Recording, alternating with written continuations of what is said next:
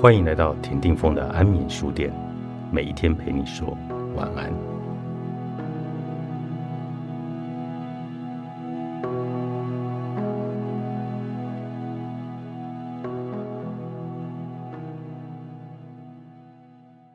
看透本质是开悟之窗。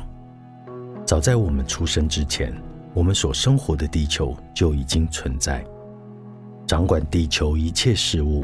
的宇宙法则也早已存在，这些法则早已定好并且有效的运作，他们会在我们的有生之年持续的运作，甚至在我们消亡后依然照常的运作。当我们出生在这个系统，自然而然的会觉察到这些法则。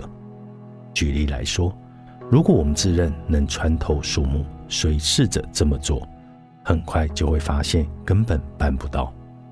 如果我们自认能和鸟一样的飞翔，所以从高处鱼跃而下，很快就会发现根本办不到。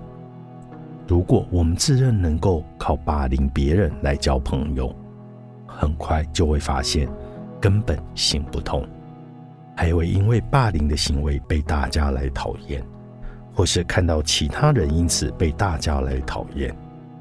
如果我们能够为别人做好事，就会看到这种行为被赞赏，还能以这种方式交到朋友。宇宙法则和人为法则不同，它们无法被打破。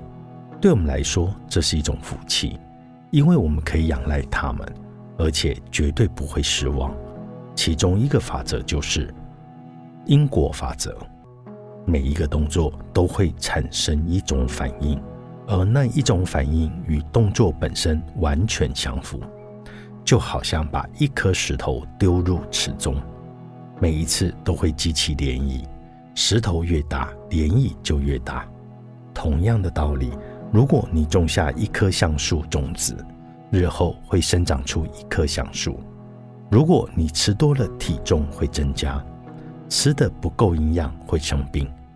如果你是刻薄的人，你就会交不到朋友，到头来，借由你所经历的结果，你自然就会明白真相。如果你多数的时候都不快乐，那是因为你正仰赖着某一种你觉得应该能够让你幸福，但实际上并非如此的事物，或者是你的人生中存在让你不快乐的处境，那种处境可能单纯的只是一种不快乐的习惯。我们有些人长期以来都过得不快乐，只有极少数时刻感觉到幸福，以至于不快乐已经成为一种习惯或者一种自然的状态。根据因果法则，如果你可以发掘幸福的真正原因，就可以让这个原因来发挥作用，并且绝对会幸福。同样重要的是，如果你可以发掘不快乐的真正原因，你就能学会避免再度落入那一种处境。简言之，如果你的处事原则不符合宇宙法则，你为了让自己变幸福的努力，那么要如何成功呢？举一个荒谬的例子：如果你相信摆脱头痛的方式是拿起锤子反复的敲头，那么你很快就会发现自己相信的道理。完全不是宇宙法则的运作之道，因为你的信念是来自不符合宇宙法则的假设。不止你的努力会失败，还会遭受额外的伤害。结果不但无法彻底解决问题，反而会把事情搞得更复杂。我们都知道，用错误的方法去实现目标，注定会失败；用不对的方式去实现幸福。也注定会白忙一场。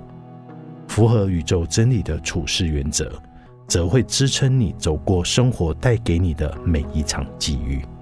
它将帮助你省下错误判断酿成的超高代价、无数痛苦的时刻和不必要的折磨。它也将帮助你理解那些让你哀悼几个星期、几个月，甚至几年的事，最终。是发生在你身上最美好的事。你想要的一切，宇宙早已为你预备。作者：克里斯·普伦提斯，高宝书版出版。